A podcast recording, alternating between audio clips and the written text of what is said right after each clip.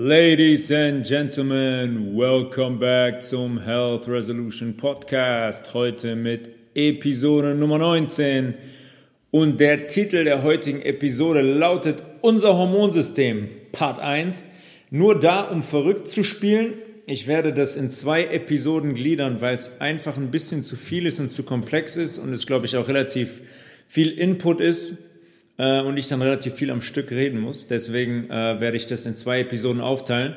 Und nächste Woche wird es nochmal um das Hormonsystem gehen, aber einfach mit einem anderen Schwerpunkt. Heute ähm, werden wir beginnen. Ja, schauen wir mal, wo wir enden. Wir fangen, wir fangen einfach mal an. Hormonell bedingt hört man ja relativ häufig. Man sagt, die Hormone spielen verrückt oder im, im Frühling fühlt man sich auf einmal vitaler. Ja, wenn man verliebt ist, spricht man davon, dass die Hormone verrückt spielen. Aber so wirklich hat eigentlich ähm, niemand eine Ahnung, was sich dahinter verbirgt, welche Teile unseres Körpers Teil des Hormonsystems sind, was eigentlich abläuft, wovon das abhängt und was unser Hormonsystem alles steuert und was Hormone eigentlich sind.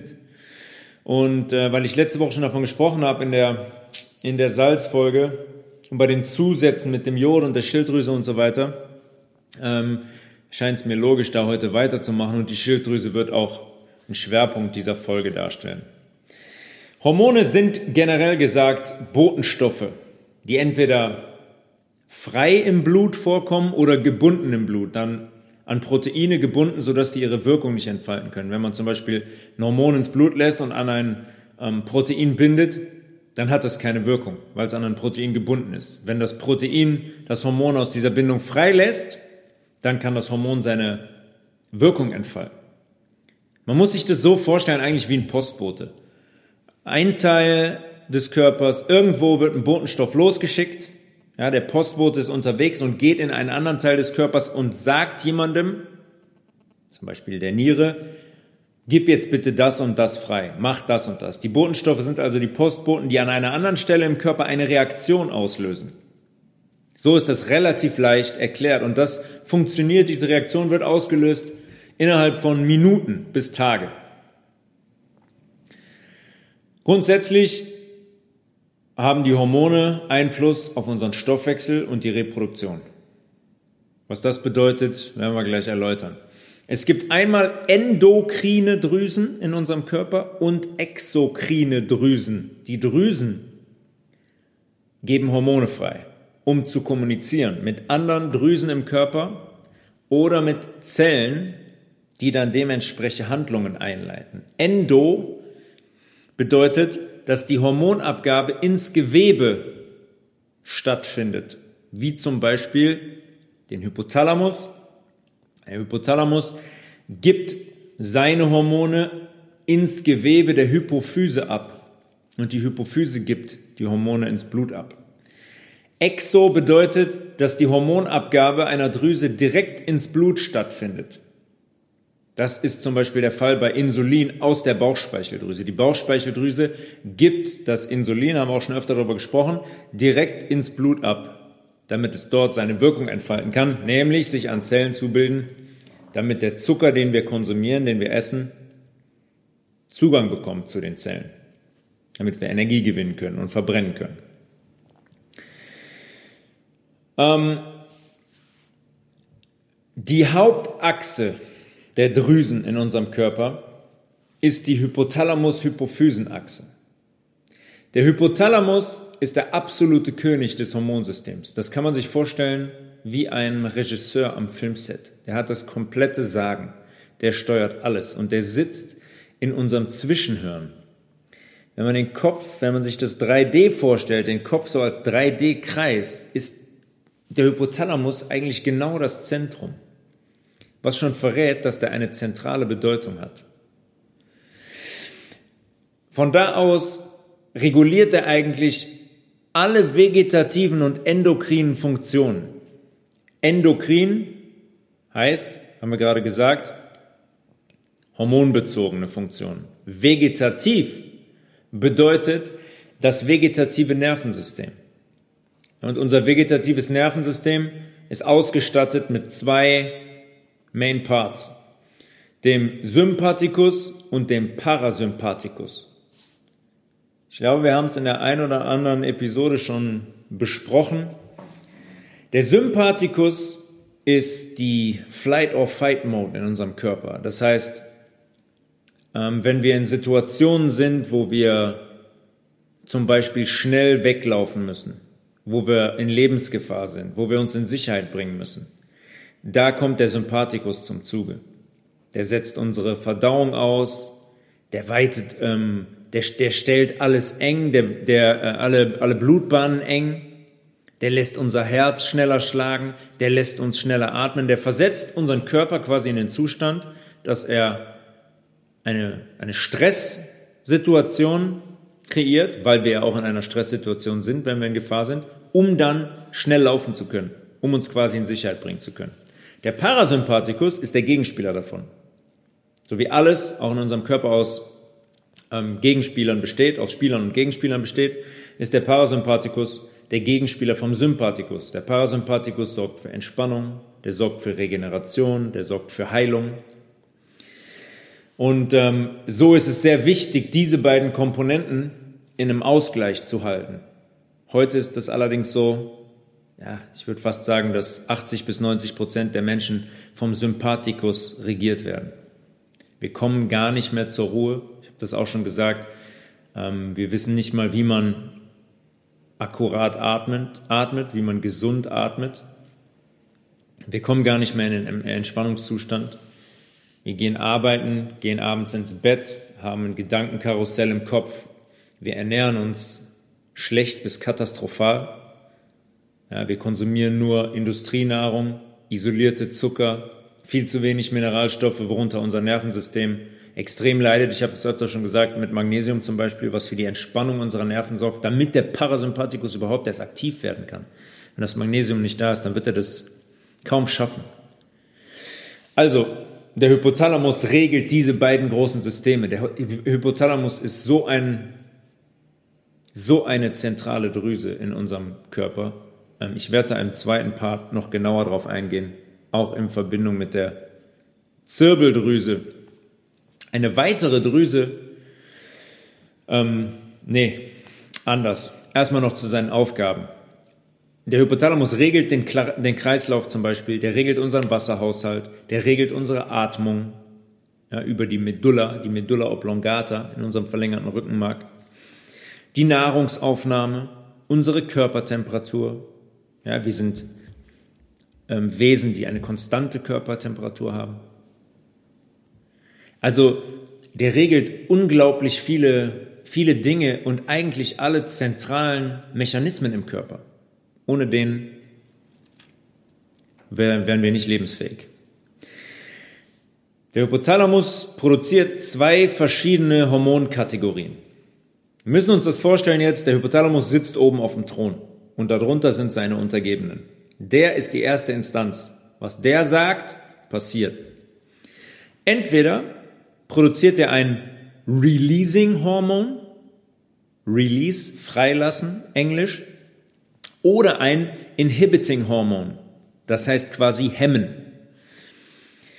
Diese Hormone fördern oder hemmen die Ausschüttung, je nachdem, welches dieser Hormone der freilässt. Und damit steuert der Hypothalamus die zweite entscheidende Drüse, die Hypophyse. Die ist nicht weit weg von dem. Die ist über ein Ventrikel, nennt man das, wie so ein, wie so ein Hohlraum, ein kleines Rohr mit dem Hypothalamus verbunden. Und ist quasi seine direkte Nachbarin. Wenn der Hypothalamus ein Releasing Hormon ausschüttet, sagt er der Hypophyse quasi, du sagst deinen Untergebenen jetzt auch, dass die Hormone freilassen sollen. Wenn ein Inhibiting-Hormon von dem Hypothalamus ausgeschüttet wird, sagt die Hypophyse, okay Leute, bitte drosseln. Also es gibt nur die zwei Kategorien. Einmal Hormone freilassen, einmal Hormonausschüttung hemmen. Zwei Hormone produziert der Hypothalamus allerdings direkt selbst. Das ist das Adiuretin. Adiuretin ist ein sehr interessantes Hormon. Und, mh, viele von euch werden das kennen in Verbindung mit Alkohol. Wenn man Alkohol trinkt, muss man relativ häufig auf Toilette. Das hat damit zu tun, dass Adiuretin in der Niere wirkt. Adiuretin baut in der Niere kleine Kanäle ein, die dafür sorgen, dass Wasser aus der Niere wieder in den Organismus zurückgelangt, in den Blutkreislauf. Das heißt, wir scheiden nicht das ganze Wasser aus, sondern wir bringen das Wasser wieder zurück in den Körper. So reguliert der Hypothalamus unseren Wasserhaushalt. Was nicht heißt, dass wir einfach aufhören können zu trinken, weil irgendwann ist das Wasser erschöpft, irgendwann ist es weg. Aber dieses Adiuretin baut kleine Rohre ein in der Niere, was es der Niere ermöglicht, das Wasser nach der Filterung wieder in den Körper aufzunehmen. Bei Alkohol müssen wir ganz viel auf Toilette. Alkohol stoppt dieses Adiuretin, hemmt das Adiuretin. Das heißt, die Kanäle können nicht eingebaut werden und wir können Wasser nicht wieder zurück in den Körper aufnehmen. Das heißt, das ganze Wasser muss, wird ausgeschieden. Auf die Art und Weise entzieht Alkohol dem Körper unglaublich viel Wasser. Unglaublich viel. Das unterschätzt man. Nur eine Wirkung des Alkohols, die sehr problematisch ist. Das zweite Hormon, was der Hypothalamus selber produziert, ist Oxytocin. Und Oxytocin sorgt für die Kontraktion der Uterusmuskulatur am Ende der Schwangerschaft. Das sind quasi die Wehen. Ja, bei den Wehen ähm, pusht die, die Uterusmuskulatur, fängt an zu, zu drücken, zu kontrahieren, damit das Kind über den Geburtskanal das Licht der Welt erblicken kann. Was auch zeigt, wie zentral der Hypothalamus ist, dass er darüber entscheiden kann. Des Weiteren sorgt Oxytocin dafür, dass Milch aus der Brustdrüse austreten kann. Und zwar stimuliert durch die Schreie des Kindes. Wenn es auf die Welt kommt und anfängt zu schreien, produziert der Hypothalamus Oxytocin und die Brustdrüse weiß Bescheid, okay, wir müssen Milch produzieren. Faszinierender Ablauf, wie ich finde. Und was aber auch zeigt, was für eine Intelligenz in diesem System steckt. Das Kind fängt an zu schreien, der Hypothalamus produziert Oxytocin und die Milch wird abgegeben. Sensationell. Ich habe gerade schon gesagt, die erste Untergebene vom Hypothalamus ist die Hypophyse. Das ist die Hirnanhangdrüse. Das ist quasi der Anhang vom Hypothalamus. Und die ist mit diesem dritten Ventrikel mit dem Hypothalamus verbunden. Und hat einen Teil, der einmal als Hormondrüse wirkt und einen zweiten Teil, Vorder- und Hinterlappen quasi, und einen zweiten Teil, der Teil des Nervensystems ist. Muss sie auch sein, weil ich gerade gesagt habe, der Hypothalamus als König steuert einmal die Hormonproduktion, aber auch das Nervensystem. Deswegen hat die Hypophyse zwei Anteile. Der hormonelle Anteil von der Hypophyse steuert zum Beispiel, und dann wird es interessant, die Schilddrüse, unsere Nebennierenrinde, wo auch Hormone produziert werden, die Eierstöcke bei den Frauen, die Hoden bei den Männern. Zu diesem Thema Eierstöcke, vor allem Eierstöcke, werden wir ähm, nächste Woche kommen, weil da möchte ich auch näher auf die Menstruation bei Frauen eingehen, was da eigentlich hormonell passiert, aber auch auf die ähm, hormonelle geschlechtliche, also Reproduktion beim Mann. Ähm, die Hypophyse bekommt also einen Befehl vom Hypothalamus, und schüttet daraufhin ein Hormon aus, was dann wiederum die Enddrüsen oder Endorgane, die Endzelle triggert, gewisse Aktionen auszuführen. Und ähm, ich möchte das zeigen am Beispiel der Schilddrüse. Die Schilddrüse ist sehr zentral. Ich habe das schon öfters gesagt. Ähm, ich glaube, fast jeder Zehnte leidet in irgendeiner Form unter Schilddrüsenproblemen oder einer Schilddrüsenerkrankung. Und da muss man sich fragen, wie das sein kann. Das kann nicht natürlich sein, dass jeder zehnte Mensch Probleme hat, eine verkleinerte, eine vergrößerte Schilddrüse hat, unter einem Hashimoto, Thyreoiditis leidet zum Beispiel, ähm, heiße Knoten hat an der Schilddrüse. Das, das kann nicht natürlich sein. Hier muss es einen Hintergrund geben und den versuche ich jetzt mal so ein bisschen zu, zu erläutern. Die Schilddrüse ist circa 20 Gramm schwer und liegt im Hals. Die könnt ihr auch tasten, wenn ihr euch konzentriert. Die liegt schmetterlingsförmig hinter der Luftröhre. Ähm, unten, wenn die Luftröhre so Höhe des Schlüsselbeins haben, haben wir diese kleine Kuhle, die kleine Einkerbung. Und knapp darüber, seitlich von der Luftröhre, von der Trachea, liegt die Schilddrüse. Kann man spüren. Natürlich besonders bei Leuten, die eine vergrößerte Schilddrüse haben, kann man die leider spüren. Aber auch in einem normalen Zustand kann man die gut ertasten. Sagen wir, wir fangen nun an zu joggen. Ja, wir sagen, wir gehen raus, wir wollen, wir wollen laufen gehen. Und dann passiert, dann passiert ja, dann passiert Folgendes. Also unser Herz muss logischerweise häufiger in der Minute schlagen. Der Blutdruck muss erhöht werden. Wir müssen schneller atmen. Unsere Zellen brauchen Energie, das heißt, Zucker muss bereitgestellt werden. Der muss aus seiner Speicherform entlassen werden, so damit die Zellen den nutzen können. Wir beginnen zu schwitzen, ja, das heißt, unsere Temperatur muss reguliert werden. Und die Verdauung wird zum Beispiel ausgesetzt, ja, damit wir halt nicht auf Toilette müssen während unseres Laufs. Das zeigt schon an, dass es relativ viele Abläufe sind, die parallel laufen im Körper. Der Hypothalamus geht jetzt also hin, wenn wir loslaufen, und schüttet sein Hormon aus. Das TRH. Das bedeutet Thyreotropin Releasing Hormone. Ja, das ist also ein Releasing Hormon. Das signalisiert der Hypophyse, dass wir Schilddrüsenhormone benötigen. Hypothalamus König sagt also, ich schütte jetzt TRH aus und sagt der Hypophyse, hallo, kommunizier bitte mit der Schilddrüse, ähm, unsere Körperabläufe müssen sich jetzt ein bisschen ändern. Das heißt, die Hypophyse schüttet TSH aus. Das ist das Thyreoidea, das ist die Schilddrüse, Thyreoidea stimulierendes Hormon. Das heißt, ein Hormon, was die Schilddrüse stimuliert. Und das signalisiert der Schilddrüse, hey, wir brauchen deine Hormone, wir joggen jetzt. Und gerade angefangen zu laufen. Das heißt, die Schilddrüse gibt T3, so heißt das aktive Hormon, was die Schilddrüse bildet, T3, ins Blut ab. Und dann fängt die Kaskade an, die wir benötigen. Dieses T3 sorgt dafür, dass die Herzfrequenz steigt, dass der Zucker bereitgestellt wird, dass die Blutgefäße eng werden und der Blutdruck steigen kann, eng und elastisch. Das wirkt zum Beispiel auf die Muskulatur um die Blutbahn die entspannen sich. Weil wenn der Druck steigt in unserem Blutgefäß, muss gleichzeitig, die Elastizität gewährleistet sein. Das heißt, der Muskel um die Blutbahn muss nachgeben, weil der Druck jetzt höher wird.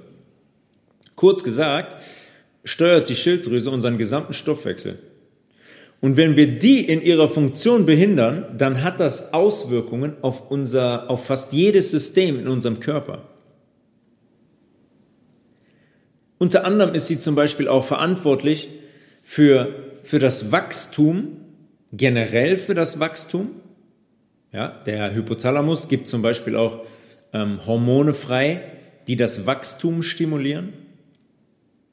Und vor allem ist die Schilddrüse auch verantwortlich für die Entwicklung des Hirns, gerade in den frühen Tagen eines Lebens. Und ich finde es sehr interessant, dass zu Beginn des Jahres 2020 ähm, die Info kam aus den USA, dass man sehr viel Schwermetalle in Babynahrungsprodukten gefunden hat. So Sachen wie Arsen und Blei und Aluminium. Wir haben das öfters schon besprochen. Das sind reine Gifte. Da haben wir gar keine Verwendung für. Die dürfen auf Teufel komm raus nicht in unserem Körper landen. Tun sie leider jedoch immer häufiger. Weil man muss sich ja fragen, warum ist das so, dass jeder Zehnte Probleme mit der Schilddrüse hat? Das fällt nicht vom Himmel. Der Körper sagt nicht auf einmal, oh, jetzt verkleinere ich die Schilddrüse oder ich vergrößere die Schilddrüse oder ich vernichte die Schilddrüse ganz. Und man muss sehen, wie früh das anfängt. Schwermetalle sind Gifte. Zum Beispiel lagern die sich im Schilddrüsengewebe an. Und die sorgen einfach dafür, dass das Schilddrüsengewebe, weil wenn es einmal da eingespeichert ist, kann es nicht wieder raus. Unsere Schilddrüse funktioniert so, dass die sich ihre Hormone bildet aus, aus Jod. Die hat ein Speichergewebe, wo Hormone aus dem Rohspurenelement Jod hergestellt werden. Das ist der einzige Ort in unserem Körper, wo wir Jod benötigen, um Hormone in der Schilddrüse zu bilden. Und wenn wir jetzt diese Schwermetalle konsumieren, vielleicht schon in der, im sechsten Monat, angenommen, die Mutter stillt überhaupt noch, was ja sowieso eine absolute Seltenheit geworden ist, katastrophalerweise, ähm, dann kommt diese, Baby, Baby, kommt diese Babynahrung und ist gespickt mit Arsen, Blei und Aluminium und vergiftet gerade die Schilddrüse, weil die Schilddrüse hingeht und Dinge speichert. Wenn die Sachen sich da anlagern, Großes Problem. Die muss man nämlich dann aktiv ausleiten. Das kann unser Körper nicht. Dafür müssen wir den, dazu müssen wir den pushen. Gibt es verschiedene Möglichkeiten, werden wir besprechen.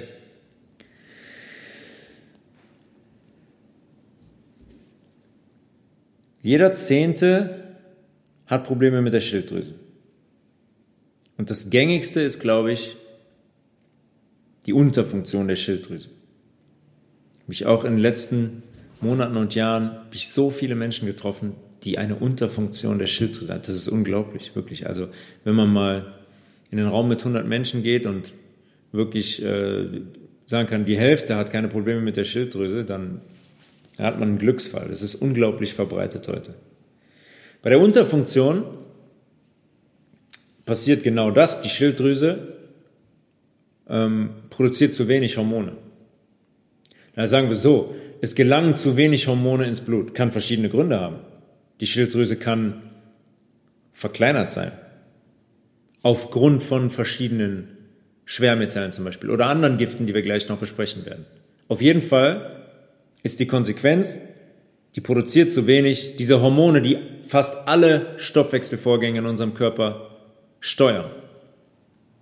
Ja, das heißt, unsere Stoffwechselprozesse laufen sehr, sehr langsam ab weil wir viel zu wenig von diesen Hormonen haben. Unsere Entgiftungsmechanismen funktionieren nicht mehr richtig. Unser Säurebasenhaushalt, der auch logischerweise davon abhängt, weil sie den Stoffwechsel steuert und unter anderem ähm, übrigens auch den, den Calciumspiegel reguliert im Blut über ein Hormon, was Calcitonin heißt. Das produziert sie auch noch. Vielleicht können wir da nächste Woche kurz drauf eingehen. Auf jeden Fall hat sie natürlich direkten Einfluss auf unseren Säurebasenhaushalt. Und der kann nur schwer aufrechterhalten werden, wenn wir eine Schilddrüse haben, die nur noch halb so groß ist und überhaupt nicht mehr genügend äh, Hormone produzieren kann. Unser Herz schlägt verlangsamt, logisch, ja, weil ich eben gesagt habe, dieses T3 aus der Schilddrüse sorgt dafür, dass unser Herz richtig pumpt. Jetzt haben wir viel zu wenig und wir gehen joggen. Ja, dann ist es mitunter, dass, dass diese Menschen einen sehr, sehr flachen Puls haben oder den Blutdruck nicht richtig hochkriegen. Der Blutdruck fällt auch mitunter ab.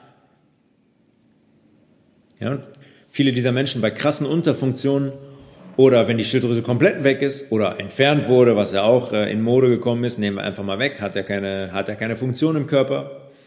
Ähm, und die die Leute dann nur noch chemische Hormone, Schilddrüsenhormone von außen zuführen, nicht richtig eingestellt sind, dann wird denen auch mal schwarz vor Augen oder die brechen zusammen, was damit zu tun hat, dass zu wenig freies T3 im Blut ist. Ein großes Problem ist dabei, dass unsere Blutbahnen dann mit der, Blutbahnen dann mit der Zeit erstarren. Weil ich eben gesagt habe, dieses T3 sorgt dafür, dass die Muskulatur um die Blutbahn drumherum entspannt, damit die Blutbahn, sagen wir mal die Arterie, mh, elastisch werden kann. Und das passiert nicht mehr, wenn dieses T3 fehlt. Das heißt, die erstarrt und dann kommen hohe Drücke da rein und dann gibt es ein Problem. Wenn die nicht mehr elastisch ist, dann fängt die an zu reißen. Das fängt mit ganz kleinen Schlitzen und Fissuren an und wird dann immer krasser, weil der Körper hingehen muss und diese Stellen flicken muss. Dann entsteht die sogenannte Arteriosklerose. Die Wand verhärtet dann so krass, bis sie irgendwann vielleicht komplett reißt oder der Körper immer weiter hingeht und das zufliegt, verstopft. Dann sind wir wieder beim Thema Schlaganfall und Herzinfarkt. Hier sieht man schon, wie alles, alles zusammenhängt. Wir können nichts im Körper isoliert betrachten. Alles hängt voneinander ab. Und deswegen ist es auch so problematisch, wenn wir unsere Schilddrüse zum Beispiel vergiften. Das Herz ist ein Muskel. Wenn dieses T3 fehlt, beziehungsweise viel zu wenig da ist, dann erschlafft dieser Muskel auch irgendwann, weil er nicht mehr stimuliert wird. Weil der Körper sagt, wir, brauchen mehr Sauerstoff in den Zellen, wir, wir, wir brauchen einen höheren Blutdruck, wir brauchen mehr, mehr Blut, Sauerstoff angereichertes Blut, aber es einfach nicht, nicht, nicht geht, weil dieses T3 fehlt. Ja, dann läuft dieser Muskel Gefahr, irgendwann zu erschlaffen. Dann endet man in einer Insuffizienz, heißt das dann so schön, weil der Muskel einfach erschlafft ist. Symptome von einer Unterfunktion sind Müdigkeit, Verstopfung, ja, weil unsere Verdauung nicht mehr richtig funktioniert, Depression, ganz oft depressive Menschen, Muskelschmerz, verlangsamte kognitive Fähigkeit, brüchiges Haar und brüchige Nägel. Das sind alles Stoffwechselprozesse. Das sind alles Stoffwechselprozesse. Ähm, Verlangsamung der kognitiven Fähigkeit ist ganz einfach erklärt, zum Beispiel indem der Körper dem, dem Hirn nicht mehr genügend ähm, äh, Energie bereitstellt, weil dieses T3 dafür sorgt, dass unser Speicherzucker aufgelöst wird. Und ins Hirn muss, unser Hirn wird davon ernährt in aktiven Phasen. Bei einer Überfunktion ist genau das Gegenteil der Fall. Alle Stoffwechselprozesse laufen viel zu schnell ab. Wir haben viel zu viel von diesem Hormon und das wird auch einfach freigegeben, obwohl der Befehl der Hypophyse vielleicht gar nicht kommt. Oder die Schilddrüse bekommt den Befehl, aber kann überhaupt nicht mehr mh, hm, einschätzen, wie viel sie abgeben muss. Und da kommt ein Prozess ins Spiel, der auch unglaublich interessant ist, weil der Hypothalamus ist der König und der Hypothalamus hat eine Messstation. Der Hypothalamus kann genau messen, äh, okay, reicht jetzt an Schilddrüsenhormonen. Dann sagt er, dann schüttet er sein hemmendes Hormon aus und es ist Stopp. Wenn, wenn man eine Schilddrüse hat, die angegriffen ist, die verkleinert ist, wo das Gewebe geschädigt ist, wir kommen gleich zu den Giften, dann ist auch der Hypothalamus betroffen. Und wenn der Hypothalamus jetzt nicht mehr richtig misst, dann kommt das ganze System äh, aus der Balance.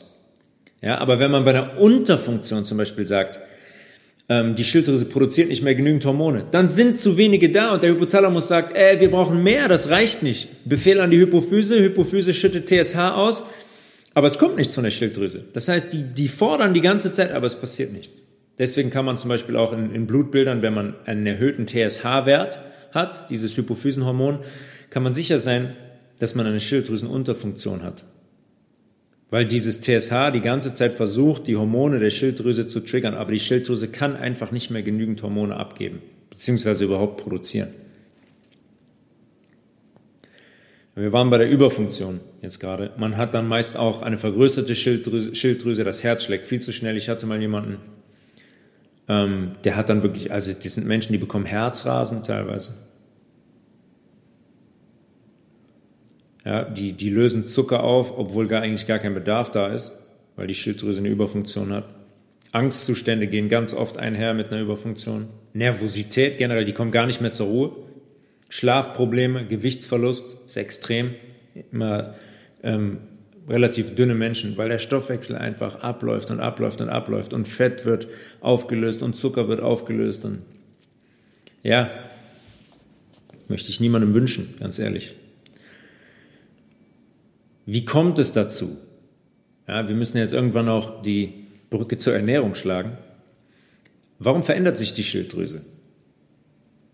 Warum, was sind schädigende Einflüsse? Und Alkohol ist die gängigste Droge. Also Alkohol ist eine Droge, Alkohol ist ein Gift für unseren Körper, es wird konsumiert wie, wie Luft. Und Alkohol blockt die Aktivität der Schilddrüse aktiv. Es, es verringert die T3 und T4-Level.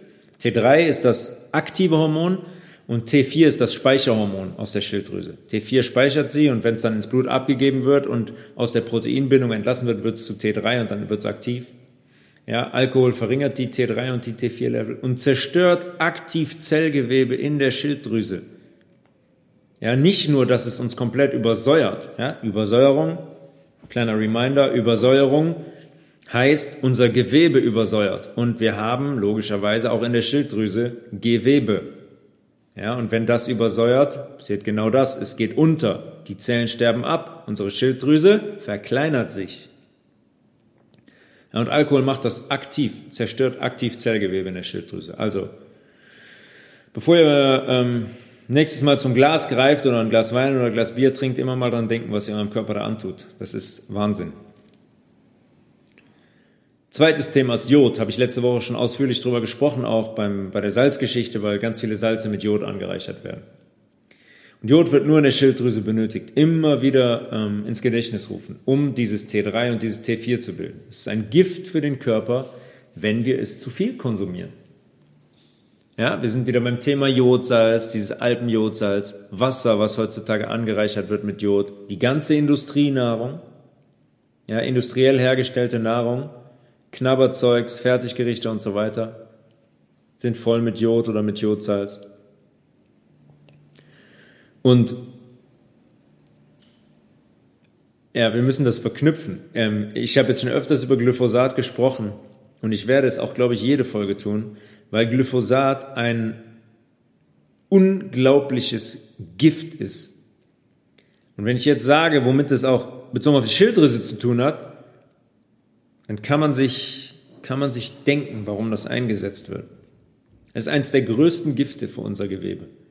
Und auch die Schilddrüse leidet extremst darunter. Das führt nämlich dazu, dieses Glyphosat, dass die Schilddrüse Jod nicht richtig verwerten kann.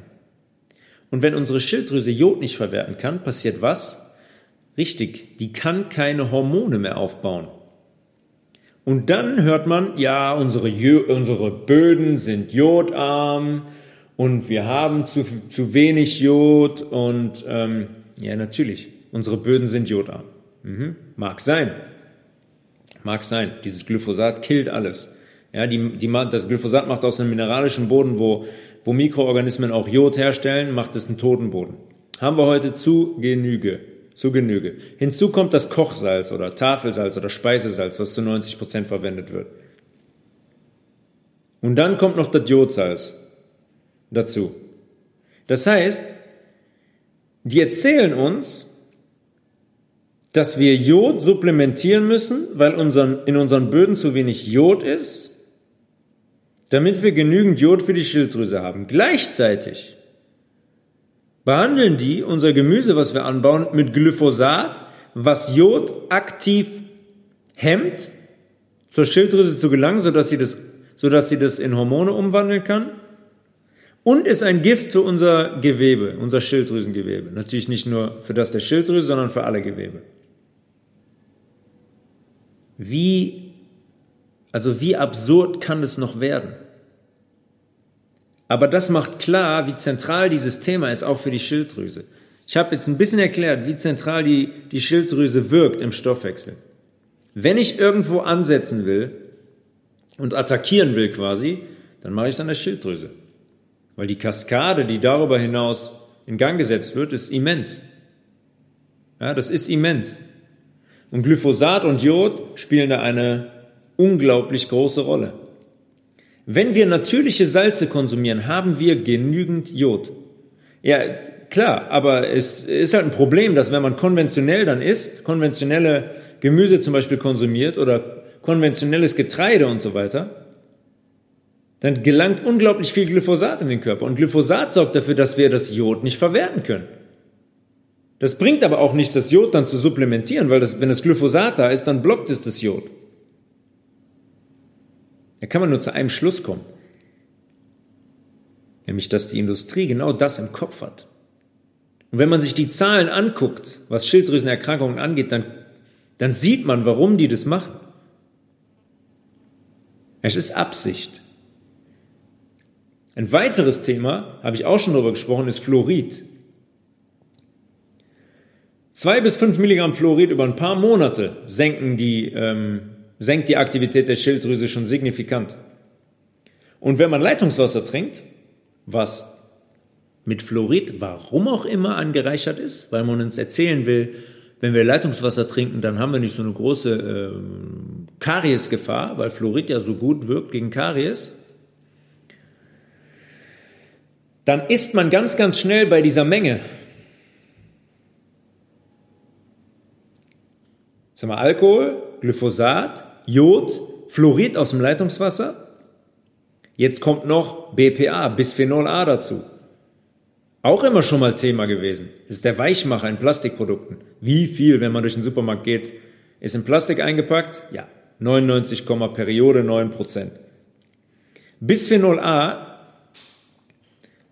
also Bisphenol A behindert die Funktion aller Hormondrüsen im Körper. Ich bin jetzt nur bei der Schilddrüse. Ne? Glyphosat, Fluorid und Jod, also Jod nicht, aber Alkohol, Fluorid und Glyphosat zählen auch für die Hypophyse und für den Hypothalamus, für, den, für unseren Regisseur dieses Systems. Der vergiftet und verkalkt genauso. Ich werde da in der zweiten Folge ein bisschen was, bisschen was zu sagen zu diesem Thema, was unsere eigentlich, unser eigentliches Zentrum angeht, diese Drüsen da oben und was, was die damit machen, wie die die vergiften wollen und warum.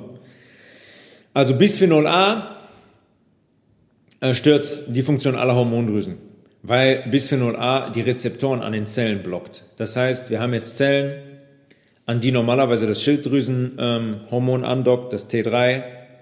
Und jetzt haben wir, aber trinken wir Wasser aus Plastikflaschen und alles andere und Joghurt und alles und Milch und alles ist verpackt in Plastik und so weiter. Wir haben also diesen Weichmacher, der sich aus dem Plastik löst ja, der sich aus dem Plastik löst, in die Flüssigkeit, die wir trinken, ins Wasser zum Beispiel, haben den in unserem Körper und der blockt aktiv die Rezeptoren an unseren Zellen, sodass das T3 nicht mehr ansetzen kann. Das heißt, die Schilddrüsenhormone können nicht wirken. Das ist sehr interessant, wenn man sich diese Stoffe anguckt und warum die diese Stoffe verwenden. Das ist kein Zufall. Die haben diese Wirkung, die wissen ganz genau, was die damit machen. Ganz genau wissen die das. Nächstes Thema ist Nikotin. Nikotin ist das eine in der Zigarette, aber dann kommt zum Beispiel noch Thiocyanat dazu. Cyan, Cyanblau kennt man. Das ist ein Verwandter der Blausäure. Manipuliert und irritiert das komplette hormonelle System, kann man sagen. Von der, vom Hypothalamus bis zur Niere. Ja, Hypophyse, die Schilddrüse, die Niere, die Hoden, die Eierstöcke, ist ganz oft verantwortlich für ähm, Diabetes Typ 2, ganz einfach, weil es die Insulinresistenz fördert. Insulinresistenz bedeutet, unsere Zellen äh, haben eine Resistenz entwickelt gegenüber Insulin. Das heißt, ähm, Zucker kann nicht mehr in unsere Zellen und Insulin kann nicht mehr abgebaut werden. Passives Rauchen zum Beispiel beeinflusst die Größe der Schilddrüse und die Funktion, gerade bei Kindern, extremst. Ja, und wie viele Menschen rauchen bitte? Und wie viele Mütter atmen Zigarettenrauch ein in den neun Monaten der Schwangerschaft? Selbst wenn sie sagen, natürlich höre ich auf zu rauchen. Übrigens, wenn ähm, Frauen 30 Jahre rauchen und dann schwanger werden und einen positiven Schwanger, äh, einen Schwangerschaftstest machen und schwanger sind, dann können sie aufhören zu rauchen. Ja, natürlich, bitte sollten sie das auch tun. Aber ähm, eigentlich sollte man mindestens ein Jahr vor der geplanten Schwangerschaft aufhören zu rauchen, weil dieses Zeug im Körper bleibt und im Kind landet. Ja, und allein das Einatmen von Rauch ist ein Problem. Aktiv Nikotin und Thiocyanat, Thiocyanat zum Beispiel, hemmen den Jodtransport in die Schilddrüse und triggern die Ausschüttung von Jod aus der Schilddrüse. Also wir waren jetzt eben schon bei Glyphosat, was das kann bei Fluorid und so weiter. Nikotin, also das Rauchen, hemmt den Jodtransport in die Schilddrüse und sorgt aktiv dafür, dass Jod, dass die Schilddrüse Jod freigibt. Das macht die normalerweise nie. Ja, wenn wir jeden Tag überspitzt gesagt 10 Gramm Jod essen würden, wird die Schilddrüse das alles einlagern. Daher kommen nämlich zum Beispiel auch Überfunktionen. Ja, aus einer zu hohen Jod, ähm, aus einer zu, zu hohen Jod ähm, zu einem zu hohen Jodintake. Konsum, das Wort habe ich gesucht. Aus einem zu hohen Jodkonsum. Weil die Schilddrüse hingeht und alles an Jod einlagert, was die kann. Weil die denkt, ja, das brauche ich alles für meine Hormone. Mhm. Und wenn man dann sieht, was alles mit Jod angereichert ist, weiß man, warum solche Dinge wie eine Überfunktion dann wiederum auch entstehen können. Wir haben wiederum dann keine T3-Hormone, ja, und zum Beispiel misst der Hypothalamus wieder, aber es sind keine da, der fordert es wieder und wieder an über Hormone und die Hypophyse. Irgendwann sind Hypothalamus und Hypophyse einfach auch müde. Ja, die Schilddrüse will, aber die kann einfach nicht, weil die die Rohstoffe nicht hat und weil die keine Hormone mehr bilden kann, beziehungsweise viel zu wenig. Jetzt müssen wir uns fragen, okay, was können wir tun, zum Beispiel um die Schilddrüse zu entgiften und die optimale Hormonproduktion zu gewährleisten? Omega-3-Fettsäuren. Haben wir schon öfters drüber gesprochen. Hanföl, Leinöl, um jeglicher Entzündung im Körper entgegenzuwirken. Auch der Entzündung des Schilddrüsengewebes, weil eingelagerte Stoffe, Schwermetalle zum Beispiel, machen nichts anderes als chronische Entzündungen hervorzurufen. Hashimoto-Thyreoiditis zum Beispiel. Das ist definiert als Autoimmunerkrankung. Das heißt, unser Immunsystem wendet sich gegen unser Schilddrüsengewebe und macht das kaputt. Das ist die Definition der Schulmedizin. Ähm, warum man ist hingegangen und hat gesagt, so, wir können jetzt Antikörper messen. Das sind die Antikörper, die das Immunsystem ausbildet, die die Schilddrüse kaputt machen. Ja, ist alles möglich und die können auch benennen, was sie wollen. Aber wenn man sich das einfach mal anschaut, warum die Schilddrüse untergeht, warum Gewebe vergiftet wird, wie Zellen absterben, ja, was wir gerade so ein bisschen erläutert haben, dann ist auch, dann ist auch eigentlich logisch, was eigentlich passiert. Ja, und das ist, wenn man, wenn man wenn man sein Hirn einschaltet, dass es eigentlich nicht das eigene Immunsystem sein kann, was sagt, ich mache meinen eigenen Körper jetzt kaputt. Es ist Quatsch. Die Omega-3-Fettsäuren brauchen wir für diese Reduktion der Entzündungen im Körper, aber auch ganz einfach für unseren Hormonhaushalt, weil diese Fettsäuren dafür sorgen, dass zum Beispiel die Leber, die 90 Prozent unseres Cholesterins herstellt, die Leber Cholesterin produzieren kann, woraus Geschlechtshormone wie Testosteron oder Östrogen und Progesteron gebildet werden. Nächste Woche machen wir mehr dazu, zu dem Thema Geschlechtshormone. Ähm, aber das ist zum Beispiel, Hormone werden teilweise aus Fettsäuren hergestellt, dann zum Beispiel aber auch, ähm, beziehungsweise aus Cholesterin am Ende, aber auch ähm, die Schilddrüse zum Beispiel bildet die aus Aminosäuren, aus Proteinen. Da hat der Körper verschiedene Wege. Die Vitamin D-Versorgung ist ganz entscheidend. Menschen die zum Beispiel unter diesem Hashimoto leiden, haben in fast allen Messungen einen verringerten Vitamin D-Spiegel. Und da sind wir wieder beim Thema von gerade. Vitamin D ist eigentlich ein Hormon per Definition. Das ist ein Hormon, was in jeder Zelle unseres Körpers gebildet werden kann. Und ähm, unter UV-Lichteinstrahlung wird diese hormonelle Vorstufe gebildet und dann unter Einfluss von ähm, Sulfat wird in der Leber und in der Niere wird aktives Vitamin D hergestellt. Und wir müssen schauen, dass wir viel Sonne bekommen. Wir müssen schauen, dass wir Vitamin D supplementieren von Oktober bis April. Definitiv in hohen Mengen. Ja, auch pro Woche in 40, 50.000 Einheiten. Nicht wie die, ähm, wie unsere Kollegen sagen, oh, 2000 Einheiten am Tag. Nee, nee, da braucht man schon 10, 15, 20.000 Einheiten. Ganz entscheidend für eine ähm, Schilddrüse, die funktionieren soll, die, die gesund bleiben soll. Essentielle Aminosäuren aus pflanzlichen Quellen immer ein Thema, immer für jede, für jede Zelle, für jeden Ablauf im Körper. Das sind, das sind die, ähm, ja, die Stoffe des Lebens, ganz einfach. Und Tyrosin und Tryptophan, was zwei essentielle Aminosäuren sind, sind zum Beispiel die Vorstufe des T4 aus der Schilddrüse, was sie, was sie speichert und einlagert. Also ohne die beiden wird es schwer. Sport treiben, ganz essentiell. Das Sport steigert einfach die Zellsensibilität für die Schilddrüsenhormone. Unsere Zellen werden dann sensibler für die T3-Hormone, die, die, binden die besser, die sind wacher. Ähm, und ähm, deswegen ist es unglaublich wichtig, Sport zu treiben. Ja, Yoga zum Beispiel auch für die Entgiftung des kompletten Körpers. Auch, auch die Entgiftung, ähm, die über unser lymphatisches Gewebe haben wir noch nicht drüber gesprochen, aber die Lymphen in unserem Körper transportieren Müll und Gift aus unserem Körper, der, ähm, der sich angelagert hat, ja, und helfen bei der Entgiftung. Und Yoga pusht dieses lymphatische System zu arbeiten und pusht unser Gewebe, ähm, Giftstoffe abzugeben ähm, in die Lymphe hinein. Und ähm, darunter, ja, also darüber freut sich dann auch die Schilddrüse am Ende des Tages wenn wir generell der, der Vergiftung unseres Körpers entgegenwirken. Vitamin A steigert die Zellsensibilität für Schilddrüsenhormone, genau wie das Sport auch macht. Vitamin A kommt sehr viel vor in Karotten, in Süßkartoffeln, in Spinat, in Brokkoli, in Grünkohl, in Kürbis.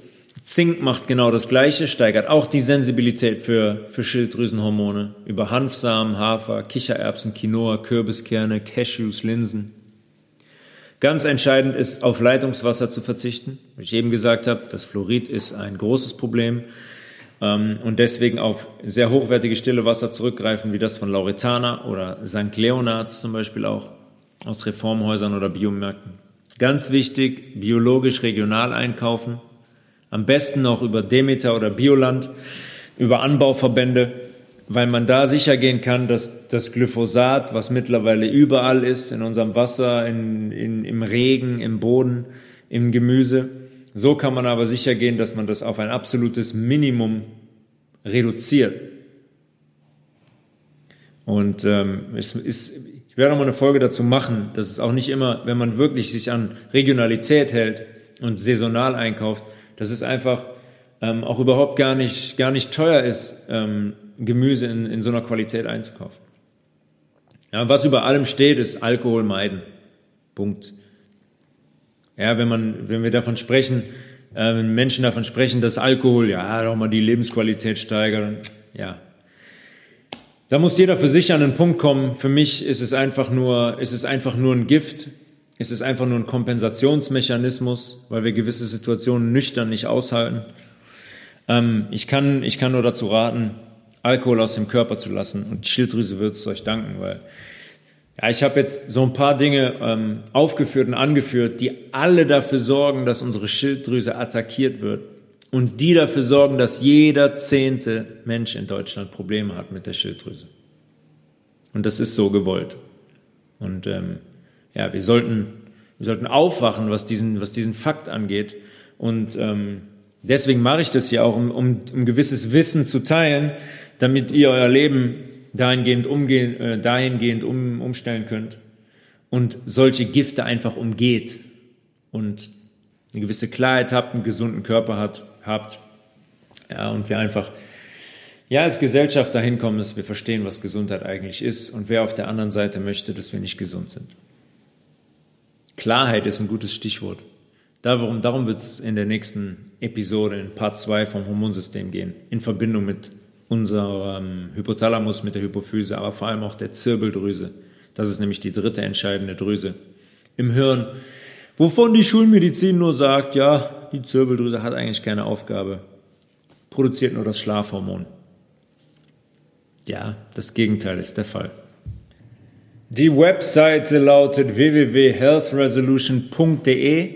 Ich habe da eine kleine Rezeptkategorie entworfen, in der sich auch schon einige Rezepte befinden. Zuletzt ist das Nussbrot hinzugekommen. Ich versuche das ähm, ja, Woche für Woche immer weiter zu spicken mit neuen Rezepten, sodass ihr da Dinge auch nachmachen könnt oder zubereiten könnt. Äh, des Weiteren ähm, habe ich meine eigene vegane Marke www.maemae.de, M-A-E-M-A-E.de. Da könnt ihr, ja, wer das mal machen möchte, Saftkuren bestellen zur Ausreinigung, zur Ausleitung. Äh, ihr könnt Clean Eating bestellen für drei Tage, ob ins Büro oder nach Hause, wo ihr drei Tage voll versorgt seid. Ähm, rohe Energy Balls und Brownies, gesunde Süßigkeiten, wer gerne was naschen will zum Kaffee und so weiter. Schaut da gerne mal vorbei auf www.maemae.de. Wir freuen uns über, über jede Bestellung. Ansonsten alles Gute und bis nächste Woche.